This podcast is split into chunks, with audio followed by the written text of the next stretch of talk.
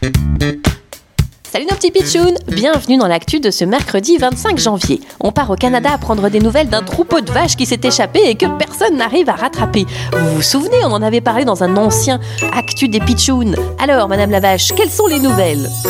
Mmh. Ah bien, ça y est, les filles, la cavale est finie. Ah bon, ça y est, fini la liberté? Je me souviens, vous vous étiez échappé l'été dernier de votre enclos. Vous étiez parti vous réfugier dans la forêt, personne n'arrivait à vous attraper. Ouais, même les cowboys n'avaient pas réussi à nous attraper.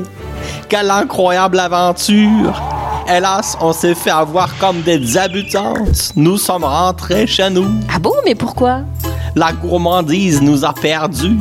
C'est notre maître qui nous a tendus en piège. Il nous a attirés dans un enclos avec un bon fourrage bien frais. Du fourrage? Des bonnes herbes sèches si tu préfères. Et avec l'hiver, on avait de plus en plus de mal à trouver notre nourriture. Alors ce fourrage, c'était très tentant, tu comprends? Ah bah oui, je comprends. Et voilà, il a fermé la porte. Mais vous êtes contente quand même, vous êtes des vedettes maintenant.